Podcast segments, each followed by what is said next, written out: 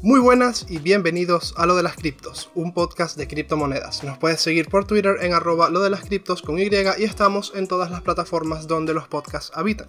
Yo soy Juan y hoy vamos a repasar y comentar un poco las noticias más destacadas de la semana.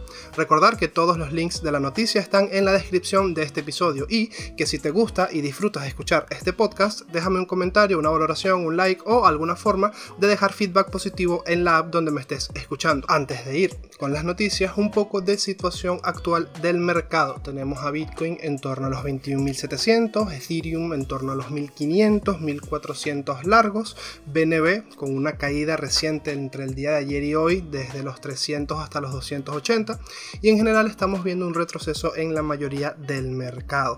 Antes de continuar con las noticias, quiero comentar que por ejemplo el otro día... Eh, un compañero de la comunidad de Telegram me preguntó cómo veía Bitcoin para esta semana en base a mi análisis. Bien, voy a dar un poco de contexto y posteriormente mi opinión por si a alguien le interesa escucharla. Si no, estás invitado cordialmente a adelantar hasta que comience el resumen de las noticias. Yo no daré un análisis claro y concreto de si Bitcoin va a ir hacia aquí o hacia allá, porque para Divino Dios y los traders profesionales, yo soy una persona que practica de forma regular el trading y así como tengo temporadas donde soy rentable y me va bastante bien, también tengo temporadas donde me como más hostias que caricias, eso sin duda. Entonces, si yo doy mi punto de vista o mi opinión, no significa que alguien vaya a operar en base a lo que yo dije. Creo que ya somos lo suficientemente adultos como para tomar nuestras propias decisiones y considero que lo de no decir que es un consejo financiero es como para cubrirte las espaldas, pero yo sé que nadie se va a tomar lo que yo digo como un consejo financiero. Eso lo tengo más que claro. Yo pongo la información en manos de la gente y luego cada uno al mejor estilo Juan Palomo, yo me lo guiso, yo me lo como. Ahora, ¿cómo veo yo a Bitcoin? Genial, fantástico, estando en 22.000, lo, lo veo fantástico. Cuando estaba 17.000, 16.000, lo seguía viendo igual de fantástico. Tengo mi roadmap personal con órdenes de compra a las que voy agregando liquidez que voy generando tanto dentro como fuera del mundo cripto. Veo a Bitcoin fuerte en el largo plazo, a lo mejor no tan fuerte en el mediano o corto plazo, pero sin duda para mí estoy, o sea, yo sigo estando muy bullish a pesar de estar en un bear market. Si no, no estaría haciendo esto, no haría resúmenes ni me interesaría en algo que a largo plazo no le veo un buen camino o un camino positivo. ¿Qué precios pueden ser target para Bitcoin? Por ejemplo, pues al alza tenemos la zona de los 23.800 a 24.200, 24.800 a 25.500, de 27.500 a 28.200 y por lo menos a nivel de análisis técnico, mi análisis técnico con lo que yo he aprendido en el paso del tiempo, es lo que veo como zonas donde el precio puede reaccionar si va a buscar liquidez al alza. Si vamos a la baja tenemos los 21.500 a los 21.200, la zona de los 20.400, 19.500, la zona de los 18.200, 18.500, en fin, hay muchísimas zonas, hay zonas en los 10K, zonas en los 12K, en, todos lados hay zonas de order blocks, hay zonas de demanda, hay, hay, zonas donde hay rupturas de, de, estructuras y todo este tipo de, en fin, de cosas, pero bueno, todo lo que sé es que hay zonas donde el precio reacciona y en base a la reacción y una posterior confirmación, moverse a favor de la probabilidad. Siempre voy a invitar a las personas que les guste el análisis fundamental a cumplimentar con análisis técnico y hacer sus propios análisis. Es el camino más difícil y complicado, pero el que menos dolores de cabeza genera. Ahora, dicho esto y sin darle muchas más largas, vamos con el resumen de las noticias, vamos con el resumen de lo que es la parte fundamental. Primera noticia, abogados y asesores de la quiebra de FTX han facturado casi 20 millones por 51 días de trabajo. Los principales asesoras, asesores de bancarrota, legales y financieros de FTX han facturado a la compañía más de 19.6 millones de dólares en honorarios por el trabajo realizado en 2022, según los archivos del Tribunal de Quiebras del martes. Más de 10 millones de dólares de eso fue por el trabajo realizado en noviembre del 2022, cuando el criptoimperio de Sam Bankman-Fried entró en protección por bancarrota en Delaware. Las firmas inicialmente solo recibirán poco más de 15,5 millones de dólares o el 80% del valor de su trabajo en virtud de un plan de, compensación provisional ordenado por el tribunal. Los bufetes de abogados que facturaron FTX son Sullivan y Cromwell, Lendis, Lendis Rath y Cobb y Queen Emanuel Urquhart y Sullivan. Me dan risa estos nombres de, firmas de abogados americanas que son como Sullivan y Cromwell, suenan como de película. El asesor profesional Álvarez y Marshall y el asesor financiero Alex Partners también facturaron a la empresa. O sea, aquí está sacando dinero todo Dios. Parte del trabajo facturado por las empresas consistía en celebrar reuniones con otras empresas que también también facturaban FTX por su tiempo o por mantener. A, me da risa que le están cobrando a una empresa por unos servicios. O sea, le estás cobrando. Bueno, en fin. En fin, en fin. Eh, se, han, se han cobrado entre, entre unos y otros este, 10,7 millones de dólares por más de 8.400 horas de trabajo. 1,16 millones por, por trabajo del 11 al 30 de noviembre. Aparte de eso, los asesores de FTX aún no tienen derecho a sus honorarios completos. En virtud de la orden de compensación provisional, los asesores profesionales reciben solamente el 80% de sus honorarios solicitados, siempre que no se presente ninguna objeción. La compensación íntegra de los honorarios legales y de los asesores no se producirá hasta que se presente una solicitud definitiva de honorarios cuando concluya la saga de la quiebra de FTX. Es decir, cuando todo esto termine es que llega la factura gorda. De momento, yo te voy adelantando lo que más o menos vamos, llevamos gastados hasta ahora.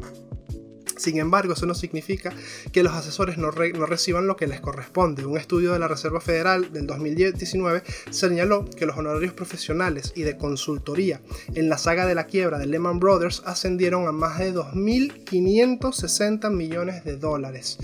Los abogados de Sullivan y Cromwell hicieron un trabajo por valor a 40 mil dólares solo para aparecer en la primera audiencia de bancarrota de FTX el 22 de noviembre, según los archivos judiciales de horas facturadas y tarifas por hora.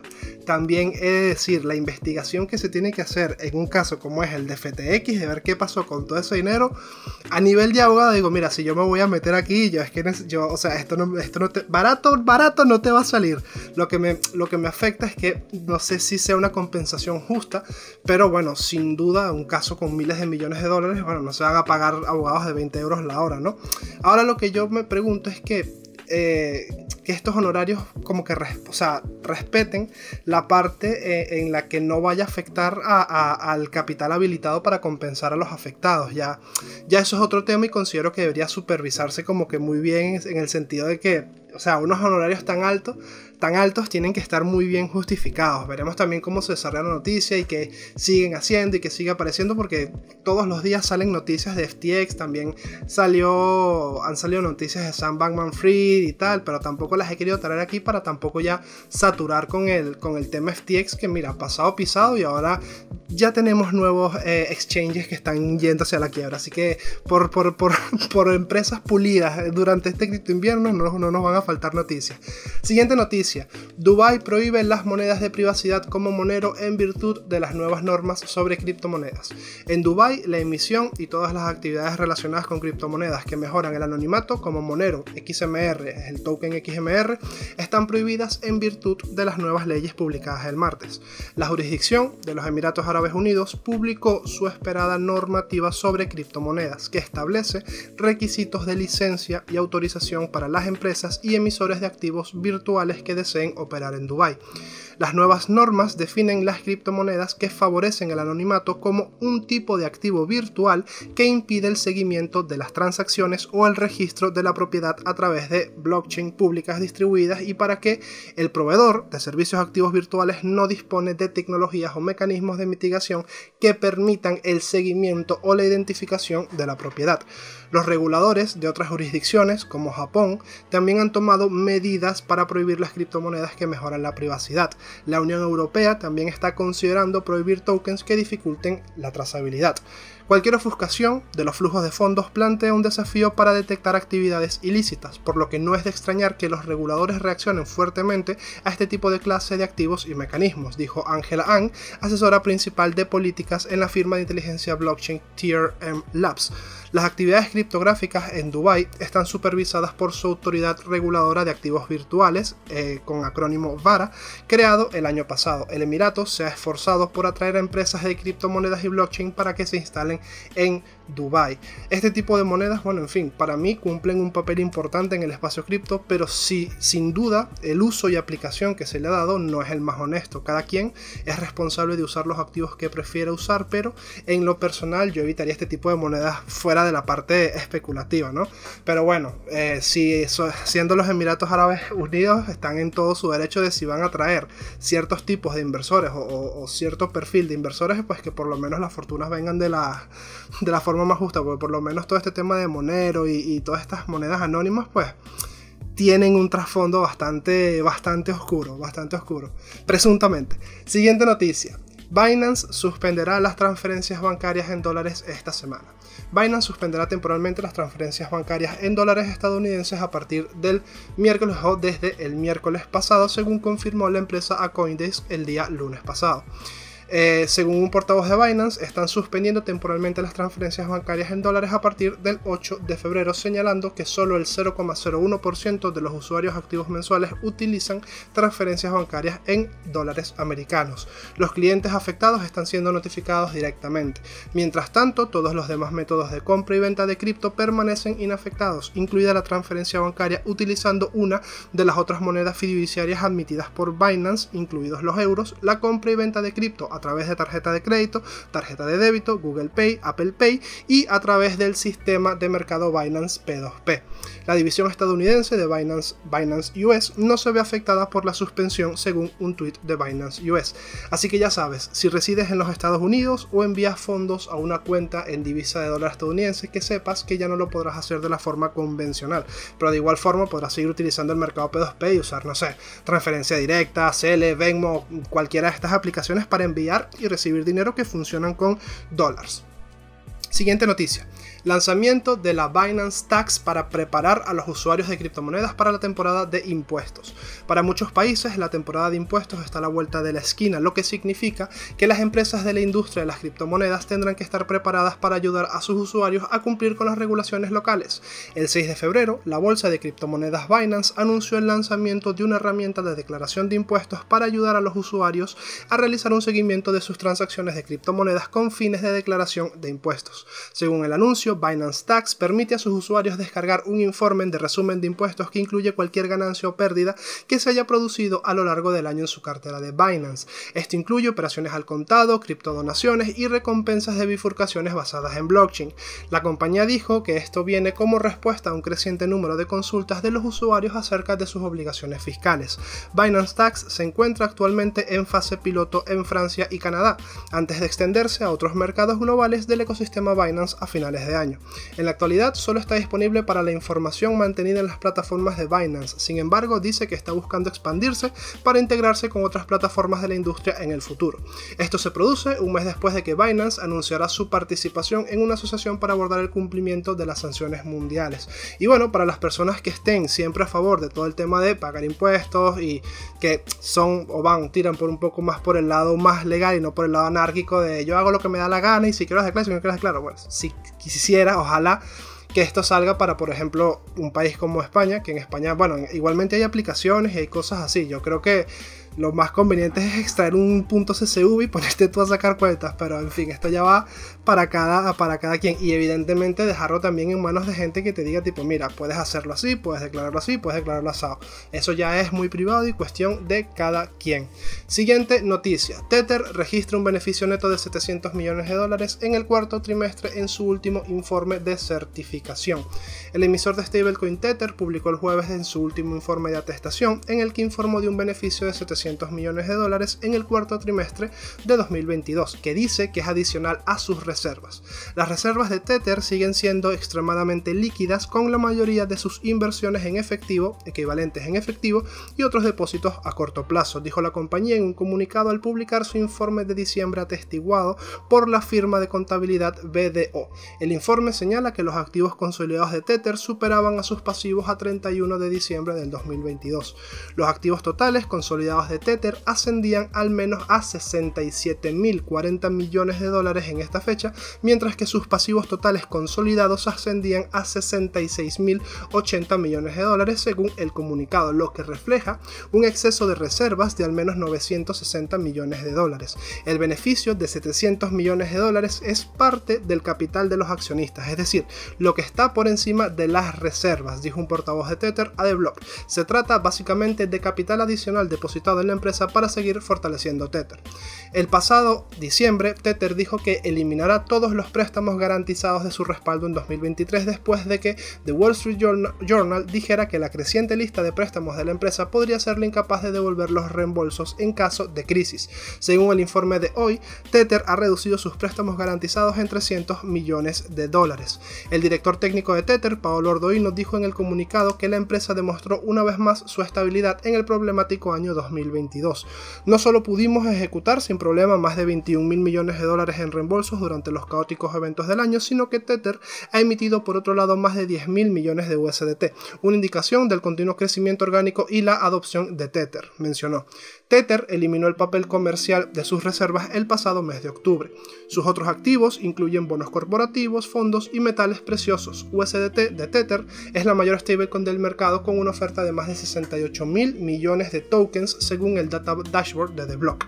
Y bueno, Tether es una más de estos grandes imperios de las criptomonedas creado y gestionado por seres humanos, así que hoy todo puede ser luz y noticias muy positivas, pero que no son un indicador fiable de la presencia de Tether y USDT en los próximos años. Lo cierto es que durante estos últimos años, durante estos últimos años barra meses, Tether y el resto de las stablecoins sigue aquí de momento, siguen en positivo y creciendo, pero bueno, seguiremos informando porque también con todo este tema de las CBDCs a la vuelta de la esquina, pues podría haber un pequeño problemita con el tema de las stablecoins. No sé, yo siento que son como un paraíso perfecto y nada bueno dura para siempre. Siguiente noticia. FTX pide a los políticos que recibieron donaciones de Bankman Fried que devuelvan el dinero. Aquí tenemos otra noticia de, FTX, pero esta, me, esta las pongo porque ya es como de chiste, que de hecho lo comentamos hace unas semanas que había una cantidad de políticos, pues bueno, eh, Sam Bankman-Fried dijo, mira, por favor, para que devolváis los dineros. Sam Bankman-Fried colmó a los políticos con decenas de millones de dólares en contribuciones de campaña antes de que su imperio FTX implosionara en noviembre. Ahora, la bolsa de criptomonedas en quiebra quiere recuperar ese dinero. El domingo, FTX Group dijo que están enviando cartas confidenciales a políticos y otros beneficiarios políticos de Bankman-Fried, sus diputados y sus empresas, pidiéndoles que devuelvan el dinero antes, antes de finales de mes. En un comunicado de prensa, los deudores afirman que se reservan el derecho de intentar forzar el, reembolso mediante acciones judiciales. El anuncio intensifica la lucha por los 93 millones de dólares, según las estimaciones de los deudores, en donaciones políticas que FTX hizo a una serie de legisladores y, causa todo el, y causas de todo el espectro político de Washington, D.C. Uno de cada tres miembros del actual Congreso recibió contribuciones de la órbita de Bankman Fried, según un informe de Coindesk. Fue una monumental campaña de influencia que traspasó las líneas partidistas. Ahora que la cúpula de FTX se enfrenta a una serie de cargos por presunto fraude millonario, muchos de sus beneficiarios han intentado anular la mancha del escándalo haciendo donaciones equivalentes a organizaciones benéficas. Pero los deudores, ahora encargados de recuperar las pérdidas de los acreedores, advirtieron que tal acción no impide que los deudores de FTX busquen la recuperación. Eh, me, genera mucho, mucho, muchas dudas saber si a esto le van a sacar una película como The Big Short. O sea, mm, ameritará un imperio de 20 mil millones de dólares una película de Hollywood. Y, que, que, no sé, Jesse Eisenberg, Jesse Eisenberg, creo que, creo que se quiere que se llama. Jesse Eisenberg. Eh, siguiente noticia, que, que ya me lío y me pongo a hablar de cine. Ese es en otro podcast. El banco digital Revolut ofrecerá staking de criptomonedas. El servicio de banca digital Revolut está empezando a ofrecer criptoapuestas a los clientes del Reino Unido y del espacio económico europeo, según un anuncio enviado por correo electrónico. Revolut quiere que tiene alrededor de 25 millones de clientes, a mí incluido, en todo el mundo, la gran mayoría de los cuales están en Reino Unido y en el espacio económico europeo están desplegando el servicio esta semana, según informó AltFi el lunes.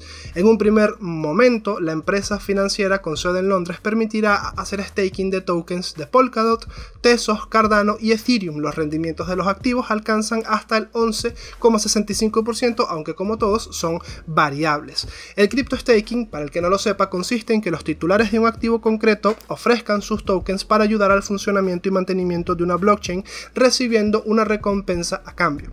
El staking ha alcanzado una nueva prominencia en la industria de las criptomonedas en los últimos meses desde que Ethereum, la mayor blockchain que apoya las finanzas descentralizadas, hizo la transición a un modelo Proof of Stake. En comparación con un mecanismo Proof of Work, las blockchains Proof of Stake requieren muchísima menos energía y son más baratas de operar y más escalables. No entiendo a qué viene esto en el artículo, pero bueno, si no lo sabías, ahora ya lo sabes. Revolut lleva ofreciendo servicios de criptomonedas desde el año 2017, aumentando gradualmente su oferta con el tiempo. De proporcionar únicamente la compra y venta de cripto, el banco comenzó a permitir a los clientes transferir sus activos a carteras y plataformas en otros lugares en 2021 y en octubre del 2022 Revolut añadió una función que permitía a los clientes gastar sus criptomonedas en compras cotidianas utilizando una tarjeta de débito. En septiembre recibió aprobación de la Autoridad de Conducta Financiera para ofrecer criptoservicios. Para el que no lo sepa, bueno, Revolut es una aplicación que esto no es ninguna promo pagada, es una aplicación que funciona muy muy bien, o bueno, un servicio que funciona muy bien y que yo personalmente uso en mi día a día. De hecho, todas mis compras online las hago a través de sus tarjetas virtuales y una parte de mi cartera de inversiones en empresas más tradicionales está ahí. De hecho, en Revolut, si no me equivoco, fue donde compré Bitcoin por primera vez allá por el 2020, tipo cuando lo compré para decir, bueno, esto que tengo aquí pues está guay. Luego un colega me recomendó Binance y ahí entré en el agujero de conejo como Alicia en el País de las Maravillas. Ya después de eso no hubo vuelta atrás. Pero bueno, Revolut y esto, eh, por supuesto, no es ninguna promo pagada, ni mucho menos, es una app que funciona muy muy bien y así como Brave, son ese tipo de cosas relacionadas con la Web3 del mundo tradicional que me gusta traerlas al, al podcast y mencionarlas. Siguiente noticia, CoinCloud, operador de cajeros automáticos de Bitcoin, se declara en quiebra con un pasivo de entre 100 y 500 millones de dólares. CoinCloud, que gestiona más de 4.000 cajeros automáticos de Bitcoin en Estados Unidos y Brasil, se ha declarado en quiebra con un pasivo estimado de entre 100 y 500 millones de dólares. La empresa con sede en Las Vegas tiene activos por valor de entre 50 y 100 millones de dólares y hasta 10.000 acreedores, según un escrito presentado el 7 de febrero ante el Tribunal de Quiebras de Distrito de Nevada. El mayor acreedor de la empresa es Genesis Global Trading, que tiene un préstamo no garantizado de algo más de 100 millones de dólares.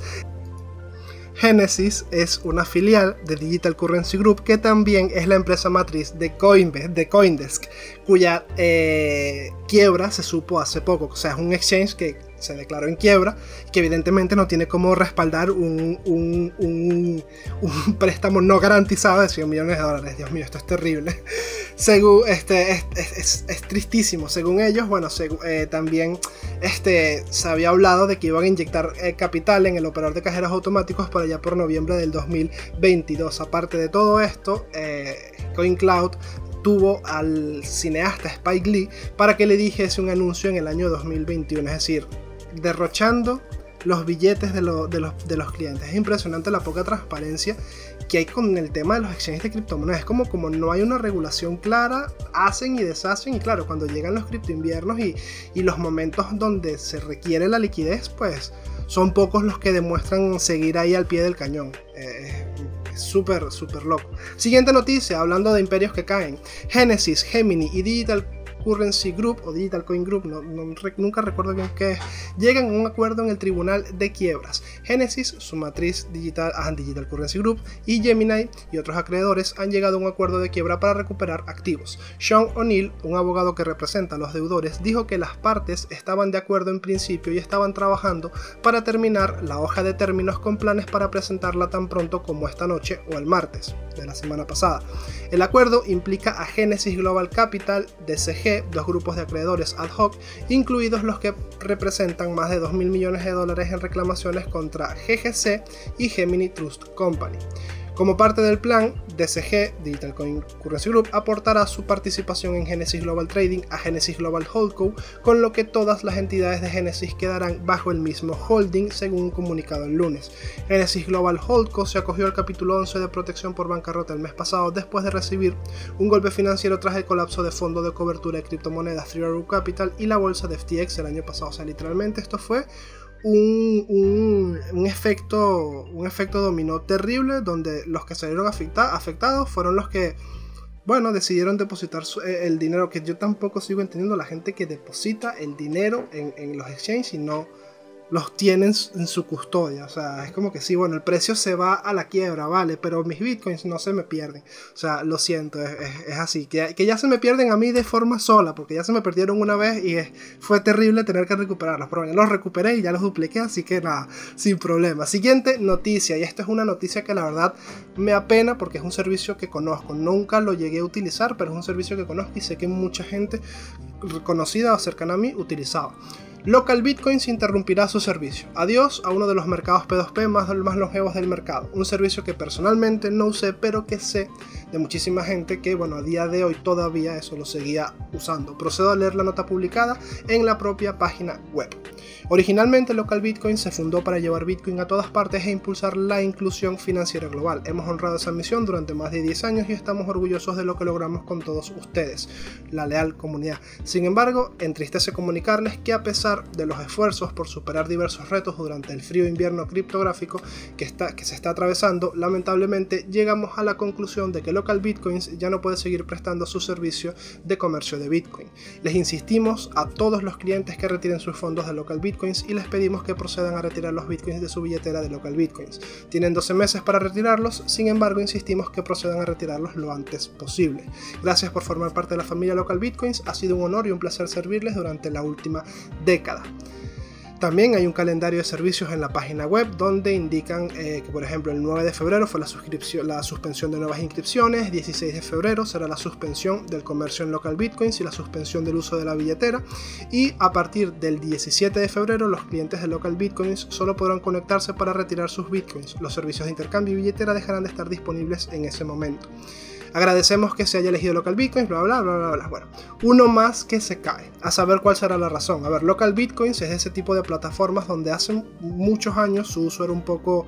Era era muy, era muy poco sospechoso, pero ya a día de hoy es como que mm, las personas que eh, a mí me hablaron, por ejemplo, local bitcoins, digamos que compraban y vendían criptomonedas que procedían de fuentes no muy sanas, así que me imagino que todo eso debe pasar factura a largo plazo, y más ahora que los gobiernos están poniendo las pilas con regulaciones, seguimiento y demás, no sé si es que verán lo que se... O sea, verán lo que se viene y dicen, mira, yo prefiero chapar y llegar hasta aquí, nos ha durado, hemos hecho dinero y hacemos otra cosa con otro nombre y, otra, y otro rollo, ¿sabes? Que es la mítica esta de que el ex creador de esto abandona esto para ahora lanzar lo mismo, pero con otro nombre y otra empresa. o sea, es una cosa loquísima, pero en fin, Local Bitcoins descanse en paz.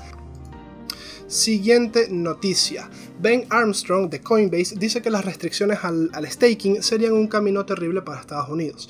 El consejero delegado de, de Coinbase, Brian Armstrong, Brian Armstrong, no Ben Armstrong, Brian, utilizó un hilo de Twitter para advertir sobre lo que según él sería un camino terrible para Estados Unidos si restringiera las apuestas de criptomonedas en el país.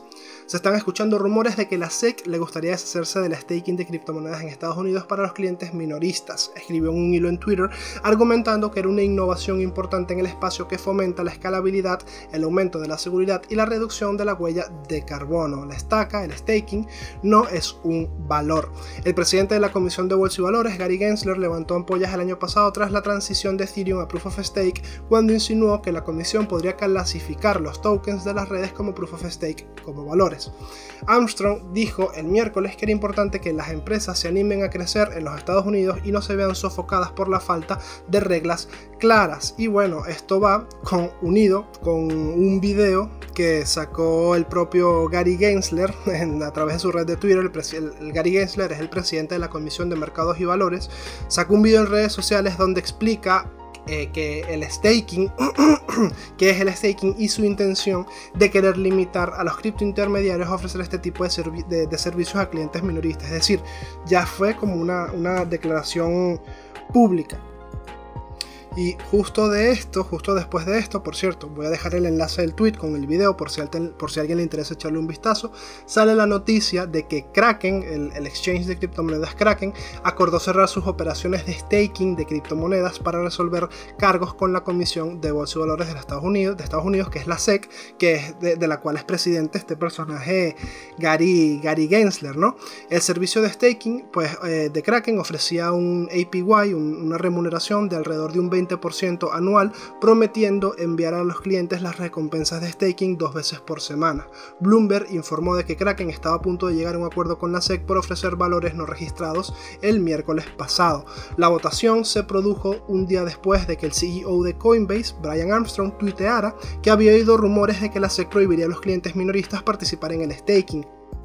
El presidente de la SEC, Gary Gensler, dijo anteriormente que cree que las apuestas a través de intermediarios, el staking, las apuestas no el staking, aquí el traductor patinó, el staking a través de intermediarios como Kraken puede cumplir los requisitos de la prueba Howey en eh, un caso del Tribunal Supremo de Estados Unidos de hace décadas que se utiliza comúnmente como una medida de si algo puede definirse como un valor bajo las leyes estadounidenses. Es decir, utilizan una sentencia de hace muchos años diciendo como que mira, esto se parece a esto, gracias a esto podemos definir que esto funciona de la misma forma. Es como, ok, bueno, puede tener sentido. Si vas a hacer staking de criptomonedas, hazlo directamente a los nodos validadores, hazlo directamente a través de la blockchain, no lo hagas a través de un, de un exchange por mucho mejor que pueda ser el, AP, el APY, el APY o el APR. Es preferible que te descargues la, billetera, bien sea de la wallet de Phantom, de la wallet de Velas, de la wallet de, de Rose, de, la, de, la, de cualquier wallet, de cualquier blockchain que utilice Consensus Proof of Stake utiliza sus propios validadores y tú mismo delegas tus tokens en, una pool pues que lleve mucho tiempo funcionando o que, tú sepas que, es de confianza, no es que la vas a poner en cualquier pool porque también eso creo que hay un tema de seguridad y tal, pero bueno, en fin, el punto es que no, o sea, para evitarte este tipo de problemas y evitar que te retengan tokens o evitar que te pase lo que le pudo pasar a personas que se quedaron en FTX o que se quedaron en Genesis o que se quedaron en exchange que quebraron, es que si vas a delegar o vas a generar rendimientos con tus criptomonedas, lo hagas a través de, de la vía normal, no a través de un exchange, porque, bueno, pues puede pasar que te congelen los fondos, se bloqueen, el exchange quiebre o, bueno, mil cosas más que hemos, que hemos visto. Yo eh, personalmente no veo los tokens que se tengan que se, que se les pueda hacer staking, no los veo como, como valores o no los veo como, como, como, la, como la SEC los quiere poner, porque al final de cuentas cumplen una función, tienen, tienen un uso y demás, pero bueno, si, si esa es la forma en la que la SEC lo quiere llevar, pues las empresas tienen que acatarlo. Y a mí pues me parece bien que se limiten este tipo de funcionalidades a ciertos exchanges porque así evitamos que las personas o los usuarios depositen sus fondos y sus propias criptomonedas en los exchanges evitando que tengan pérdidas de fondos como les pasó a los usuarios de FTX, ¿no? Entonces, bueno, tienen su, parte buena y su, y, su parte, y su parte mala. Siguiente noticia. Tron Blockchain destinará 100 millones de dólares en subvenciones a, proyectados, a proyectos centrados en la inteligencia artificial.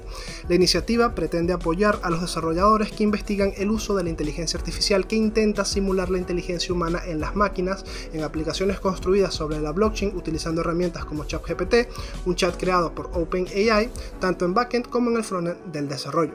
Estos equipos pueden solicitar subvenciones del fondo Tron para el desarrollo de la inteligencia artificial. Las áreas clave identificadas por Tron son el uso de la inteligencia artificial para pagos y comercio electrónico, liquidación de divisas, gestión de datos, análisis de mercados e inversiones y generación de contenidos. La integración de la inteligencia artificial en el desarrollo de contratos inteligentes permitirá crear, desplegar y ejecutar contratos inteligentes de forma más inteligente y eficaz. tuiteó Justin Song, fundador de Tron. Los de la inteligencia artificial han subido una media de más de 60% solo en la última semana según muestran los datos de CryptoSlate. Entre los que más han subido se encuentran los tokens de plataformas como Letheas, Artificial Liquid Intelligence, token Ali, Fetch.ai, token FED y Singularity Next Que sean más que triplicados. Sin embargo, algunos observadores del mercado se muestran cautelosos ante el auge de los tokens de inteligencia artificial. Y es que, bueno, también es cierto que esta noticia puede ser como, oh, mira, qué buena noticia, el proyecto en el que eh, yo, yo invierto, bueno, yo no, sino que alguien puede pensar como que, mira, el proyecto que a mí me gusta, que es Tron, porque Tron tiene una comunidad muy, muy, muy grande detrás, dice, mira, esta, esta, eh, le va a ir súper bien, es un, se va a revolucionar en el tiempo porque invierte en inteligencia artificial. Yo no considero que la inteligencia artificial vaya a ser un, algo súper disruptivo, por lo menos en el mundo de la, del, blockchain.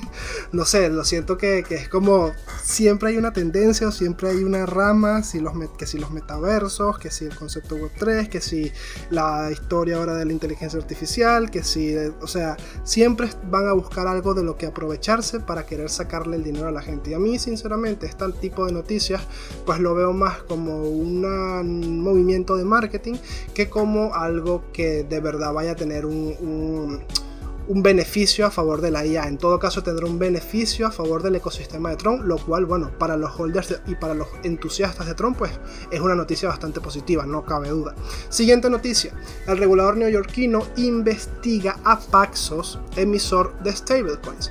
El alcance total de la investigación no está claro. Las stablecoins de Paxos incluyen el dólar Pax, el USDP y el Binance USD, el BUSD, un stablecoin de la marca Binance ofrecida a través de un servicio de marca blanca week. Un portavoz de la NYDFS, NYDFS, me imagino que es la, el regulador neoyorquino, que la agencia eh, dijo que la agencia no podía hacer comentarios sobre las investigaciones en curso. Paxos ha sido noticia recientemente por los rumores de que la oficina del controlador de la moneda de Estados Unidos, un regulador bancario federal, podría pedirle que retirara su solicitud de una carta bancaria completa. Paxos ha desmentido estos rumores. Sin embargo, una investigación en curso por parte de un regulador estatal sugiere que la empresa que recibió una carta bancaria provisional de la OCC en el 2021 está de hecho bajo un escrutinio más estrecho de lo que podrían estarlo sus pares. Paxo también tiene una licencia de moneda virtual comúnmente conocida como BitLicense emitida por la NYDFS. El NYDFS publicó unas directrices sobre las stablecoins en junio en las que ordenaba a los emisores que se aseguraran de que sus stablecoins estuvieran totalmente respaldadas por activos segregados de los fondos de los emisores y certificados periódicamente. Las directrices emitidas tras el colapso del ecosistema del stablecoin Terra USD Luna se centran en las stablecoins respaldadas por activos. El NYDFS, el, NYDFS, llevaba trabajando en las directrices desde antes de la quiebra, según declaró entonces la, la, superintendente Adrian Harris a Coindesk. Bueno, un poquito de food al BUCD. De hecho, esta es una noticia que se enlaza con otra que salió esta mañana donde se publica la noticia de que Paxos dejará de emitir la stablecoin de Binance. Lo que parecían ser rumores poco a poco se va transformando en una realidad. Paxos, la plataforma de infraestructura de blockchain y tokenización regulada líder, anunció que finalizará su relación con Binance para la stablecoin de marca BUSD. A partir del 21 de febrero, Paxos dejará de emitir nuevos tokens BUSD siguiendo las instrucciones del Departamento de Servicios Financieros de Nueva York y trabajando en estrecha coordinación con él. Paxos Trust, una institución regulada supervisada por el NYDFS y auditada por una firma contable de las cuatro mejores continuará gestionando las reservas en dólares de BUSD. Todos los tokens BUSD emitidos por Paxos Trust estarán siempre respaldados uno a uno con reservas denominadas en dólares estadounidenses, totalmente segregadas y mantenidas en cuentas remotas. Paxos siempre ha dado prioridad a la seguridad de los activos de sus clientes. Eso fue cierto en la fundación y sigue siéndolo a día de hoy. BUSD en el momento de su fundación y sigue siéndolo a día de hoy. BUSD permanecerá totalmente respaldado por Paxos y canjeable a los clientes incorporados hasta al menos el 24, hasta al menos en febrero del 2024.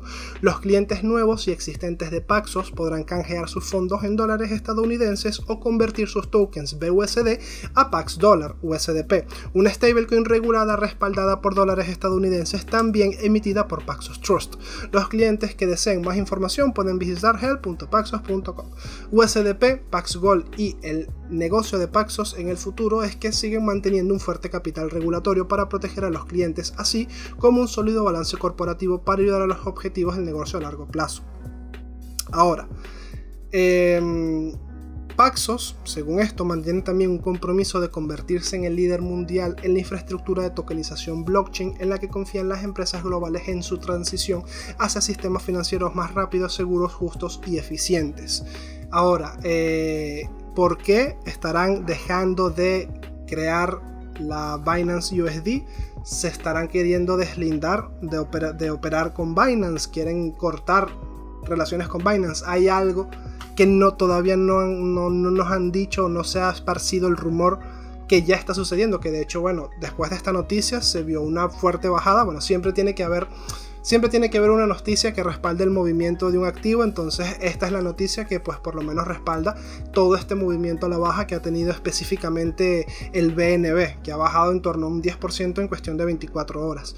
Bueno, le seguiremos haciendo seguimiento y cualquier noticia o cosita que vaya saliendo, pues sin duda la comentaremos en este podcast. Siguiente noticia. La DAO de Uniswap completa la votación para el despliegue del servicio en la Binance Chain. Uniswap DAO ha concluido la votación final que se utilizará para ejecutar el despliegue propuesto de la Uniswap B3 en la cadena de BNB. La votación finalizó el día viernes con el 66% de los delegados de la DAO a favor de la medida según la página de votación Tally. Los delegados con mayor poder de voto, incluida la empresa de software de Ethereum Consensus y el fundador de Compound Finance, Robert Leshner, votaron a favor de la propuesta. Mientras tanto, el gigante del capital riesgo, el Venture Capital, Andreessen Horowitz, votó en contra de la propuesta, desplegando 15 millones de votos en el proceso. Esta votación en particular ha creado un importante debate sobre el proceso de gobernanza para el despliegue de aplicaciones a cross-chain. Estos debates han llevado a la creación de un comité de evaluación de puentes para Uniswap. Este comité desarrollará un marco para la propuesta de gobernanza que guiará los futuros despliegues cross-chain. Una vez finalizada la votación, Plasma Labs intentará implantar Uniswap V3 en la cadena de BNB, en la Binance Chain. Esta ejecución podría producirse después de que el proceso de gobernanza supere un periodo de espera temporal. Plasma Labs, en su propuesta, dijo que Uniswap podría tener como objetivo hasta la mitad de la cuota del mercado de PancakeSwap. PancakeSwap, para el que no lo conozca, es la principal bolsa descentralizada de la cadena de BNB. La plataforma controla 2.400 millones de dólares en valor total bloqueado, según DeFi llama. La, la propuesta de despliegue de Uniswap en la cadena de BNB podría decirse que viene con un sentido de urgencia. Esto se debe a que, a que la licencia comercial de Uniswap para su iteración a V3 expira el día 1 de abril. La licencia impide que otras plataformas lancen protocolos imitadores. PancakeSwap durante una reciente sesión de Pregúntame lo que quieras expresó sus planes de lanzar una tercera versión de su protocolo. PancakeSwap es a su vez una bifurcación de la versión 2 de la V2 de Uniswap y ha llegado a procesar más de 432 mil millones de dólares en volumen desde su lanzamiento. Algunos delegados de Uniswap han expresado su preocupación por el hecho de que si no se implanta en la cadena BNB antes de que se expire la licencia, el protocolo podría ceder cuota de mercado a sus competidores. Noticia súper interesante para el que le guste todo el tema este de los DEXs y tal, pues bueno, me alegra, es una buena noticia para los que somos usuarios de todo este tema de, de, de, exchange descentralizados, pues bueno, saber que tendremos a Uniswap en la Binance Smart Chain. Yo, eso sí, yo sigo usando PancakeSwap y PuCoin, son las únicas dos así que, que utilizo y honestamente los fees, la diferencia de los fees es, es una tontería, entonces tampoco, tampoco es como que, bueno, es una noticia positiva, sobre todo si eres usuario de, Uniswap. La parte positiva es también todo el tema de que al, tener, al funcionar en distintas redes, tendrán su propio puente y su propio tal.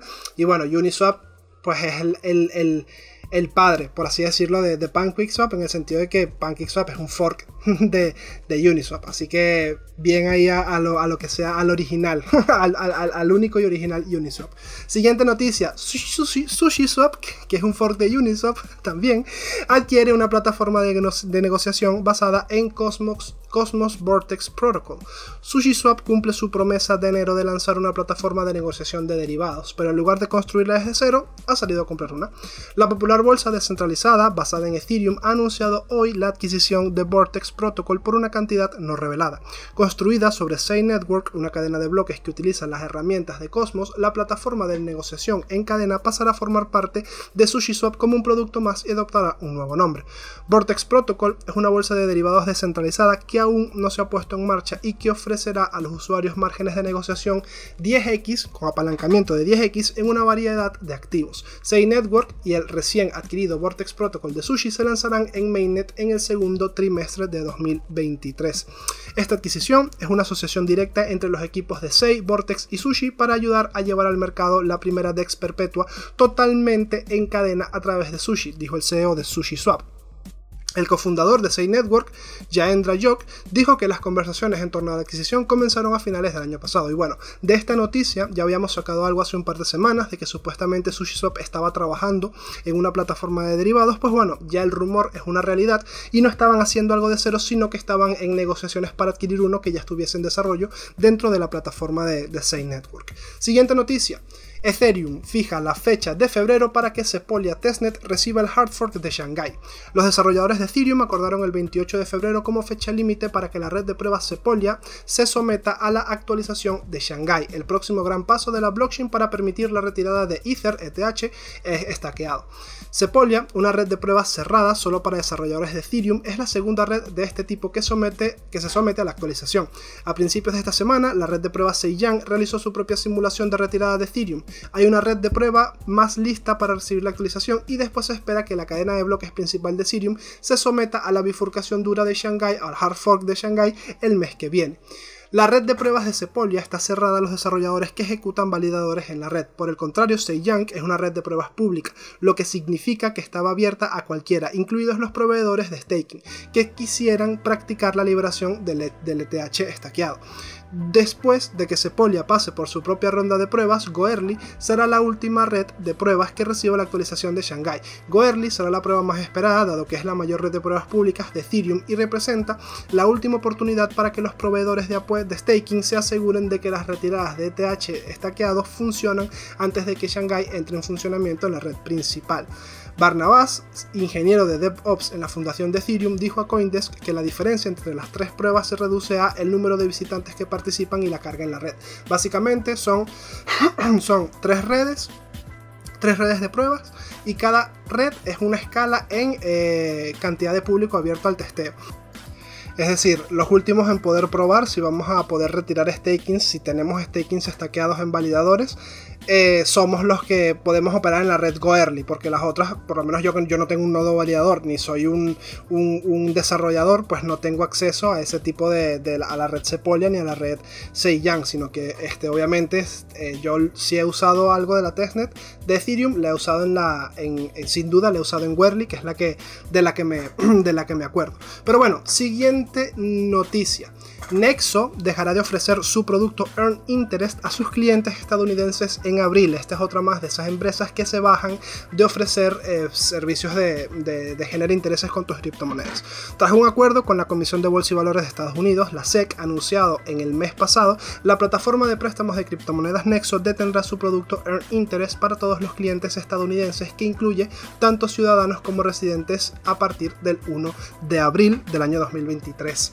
Los clientes no estadounidenses que crean que sus cuentas han sido marcadas erróneamente deberán actualizar los datos de verificación aportando documentos como extractos bancarios o facturas de servicios públicos. Nexo acordó pagar 45 millones de dólares tras ser acusada por la SEC por no registrar la oferta y venta del producto de préstamo minorista de criptoactivos que se ofreció por primera vez en Estados Unidos en el 2020. Sin admitir ni negar los cargos, Nexo acordó una orden para bloquearla de violar las disposiciones de registro bajo la Ley de Valores de 1933. El curso de acción refleja nuestra creencia de que el desarrollo de marcos regulatorios claros es la mejor manera de proteger la industria de las criptomonedas y llevarla a la corriente principal de manera segura y conforme, dijo la compañía. Y es correcto, si ello, si bueno, si se considera que, ofrecer productos que generan interés a los clientes eh, sería considerar a ciertos activos valores, pues bueno, son cada vez más las empresas que están diciendo, mira, mejor lo dejo de ofrecer, que el cliente se busque la vida, que es lo que debería pasar, y así la empresa evita meterse en problemas. A nivel empresarial lo veo un buen movimiento, a nivel de yo como cliente, pues no soy usuario de ninguna plataforma centralizada que me genere intereses. Bueno, tengo algún par de criptomonedas en Binance Earn, pero no son no es el grueso. Yo tengo, tengo mm, eh, nodos validadores en Phantom, en FT, o sea, tengo mis monedas delegadas en FTM. Entonces no es como que tengo muchos, pero las tengo generando mis intereses en esos nodos validadores entonces las tengo directamente en la blockchain, no las tengo a través de ningún exchange centralizado. Ese ha sido todo por el día de hoy, espero que te haya parecido por lo menos entretenido el resumen, entretenido, interesante, con, con fundamentales, ya no solamente la parte técnica que hablamos al principio, sino también un poco, bueno, cómo está, eh, qué está pasando, están pasando muchas cosas sin duda, están pasando muchas cosas a nivel de regulación, están pasando muchas cosas a nivel de empresas, la verdad es que este cripto invierno se está llevando por delante todas esas cosas manipuladas por el hombre que tarde o temprano iban a terminar implosionando, pues está sucediendo y bueno, de cierta forma, bueno, me alegra. No me alegro porque sé que hay muchísima gente que ha perdido muchísimo dinero de una forma completamente irresponsable. Hay gente que ha perdido dinero de forma responsable. Hay gente que pues le sabe, le da igual porque viene del 2017, 2018, que al final de cuentas son las personas que considero yo que más hay que escuchar en vez de los que se han aparecido aquí como yo en el 2021. Entonces, nada, en fin, que por aquí seguiremos, seguiremos informando, seguimos al pie del cañón. Nos vemos en el próximo episodio. Hasta la próxima.